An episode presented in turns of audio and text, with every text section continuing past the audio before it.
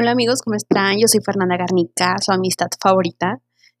y pues bienvenidos a este segundo episodio de nuestro podcast Jazz Queen, en donde en estos momentos nos estamos enfocando en temas de educación a distancia, educación en línea.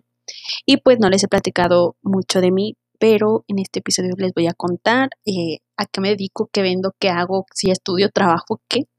Y también al tema al que nos vamos a enfocar va a ser darles cinco tips o cinco consejos a todos esos maestros, educadores, profesores que están ahorita en casa dando pues clases en línea para ver si les podemos ayudar o facilitar un poquito pues todo lo que está pasando a través de esta pandemia. Entonces, pues vamos a continuar con todo el mitote y quédense a escuchar este episodio.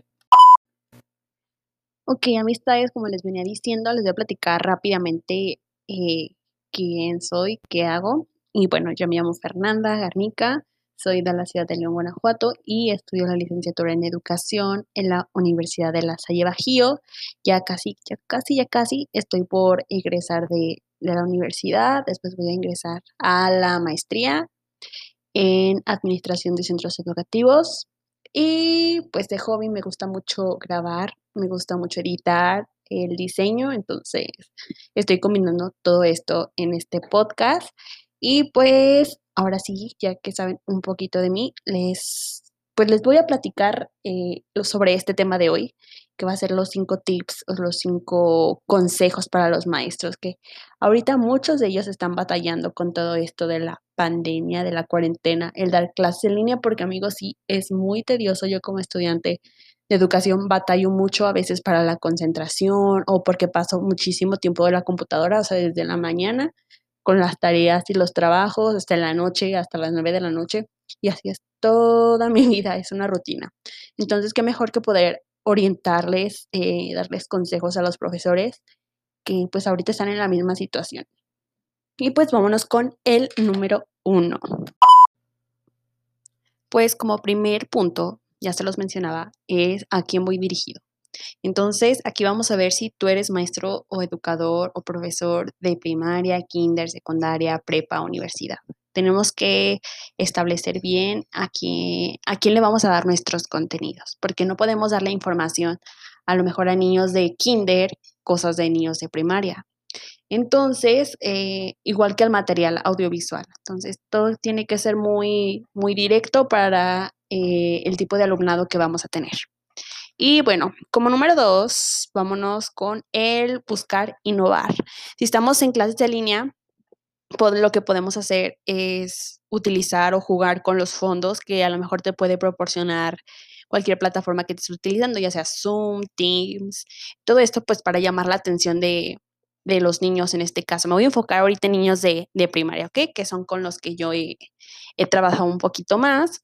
Entonces, creo que a ellos les llama mucho la atención esto, los fondos, los fondos virtuales con dibujos animados que, que les gustan, eh, a lo mejor decorar tu espacio de, de aula, em, tal vez también influye mucho tú cómo vas eh, vestido. Eh, a veces que los niños tienen como festivales. en septiembre los, los profesores se disfrazaban como de adelitas, de mariachis, todo esto pues para llamar la atención de, sus alumnos. Entonces, ese es el punto número dos, que es innovar. Ahora vámonos con el punto número tres y con el punto número cuatro de este cinco pasos o cinco recomendaciones que les vamos a dar a los profesores y también sería el número tres, la interacción que vamos a tener con el alumno así como les mencionaba anteriormente sobre el llamar eh, pues con lo visual, ¿no? al niño, también podemos jugar con estas pizarras. En el caso de estás utilizando la aplicación Teams, que es como la que más están utilizando los niños, eh, con las pizarras, utilizar recursos tecnológicos, ya sea Genial y EducaPlay, para realizar actividades y todo esto para reforzar obviamente los temas vistos en clase. Y pues también el uso de videos interactivos, ya sea a lo mejor ponerles un video y realizar un formulario en Forms eh, en Google, que son muy fáciles de, realizar y que los niños sin problemas pueden contestar.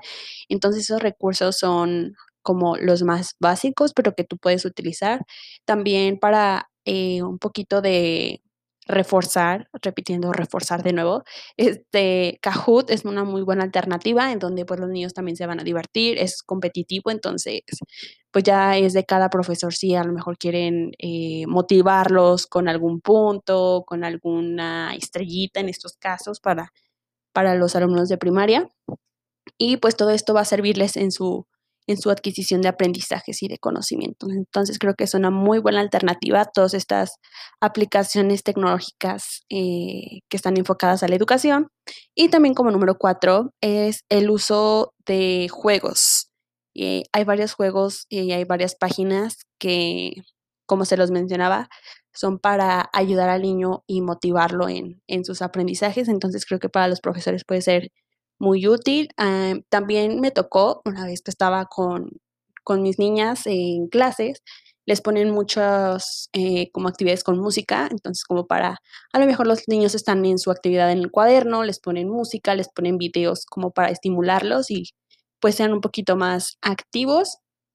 Y también eh, los tutoriales, los videos tutoriales con en videos de artes, y de hecho los ponían a ellos a, a seguir los tutoriales y pues sí, o sea, sí funcionaban. Entonces, creo que también para eh, los niños de primaria es muy, muy buena alternativa utilizar estos, estos recursos para sus clases. Y vámonos con el número 5.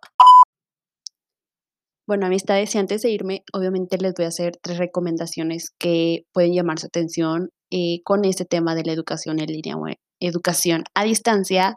Y pues el primero es recomendarles un libro llamado De la educación a distancia a la educación virtual.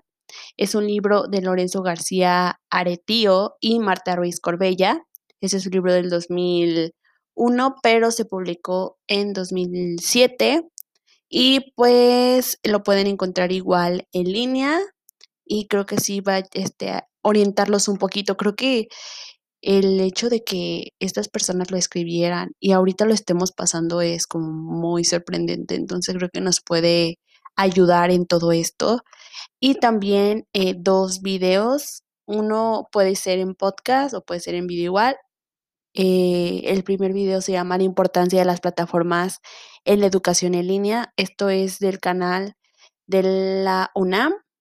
Y el segundo es el TED Talk eh, llamado Presencia en el aula virtual y este es expuesto por Hernán Aldana. Entonces, se los dejo como recomendación, cualquier duda o aclaración o sugerencia, claramente, este, pues lo pueden escribir en los comentarios y pues pues creo que es muy importante no quedarnos estancados en los materiales que ya son muy comunes, como los PDFs, las presentaciones de PowerPoint, que son eh, también igual plataformas, pero como para realizar presentaciones y pues son muy comunes actualmente y ya desde antes, pues para hacer textos y todo eso, pero hay profesores que a lo mejor como que se quedan estancados en esa etapa y pues ahorita creo que qué mejor que innovar, utilizar otras alternativas. Les digo, Genial, y también puedes hacer eh, infografías, presentaciones. Canva creo que es de mis favoritas y de las que más utilizo. Y pues no quedarnos eh, atorados en los PDFs, donde todo era como saturación de texto. Y les aseguro que los niños no, no son como de los que se pueden poner eh, atentos para leer todo eso. O sea, realmente les va a costar muchísimo trabajo como digerir toda esa información. Entonces, eh, como recapitulando a todo lo anterior que les dije, hay que innovar amigos, hay que innovar. Y como punto número cinco, ya les decía, el buscar retroalimentación y para los docentes, obviamente, esto realizando a lo mejor alguna encuesta semanal, les, les sirvió como todo el material digital que tú les estás proporcionando y también saber si pues puedes mejorar realizando un formulario, una encuesta, les decía, este, preguntas también como dirigidas a ellos y pues todo esto para, para saber eh, pues si podemos eh, cambiar o mejorar nuestras estrategias, que yo creo que con todas las recomendaciones que les acabo de dar, pues obviamente van a tener unas clases y unas presentaciones muy, muy buenas. Y pues si tienen alguna duda, pues ya saben, no duden en escribirme y les puedo pasar como varias páginas para que las puedan utilizar. Y pues bueno, ya sería todo. Eh, si les gustó este podcast, no duden en, en compartirlo con sus compañeros, con sus amigos.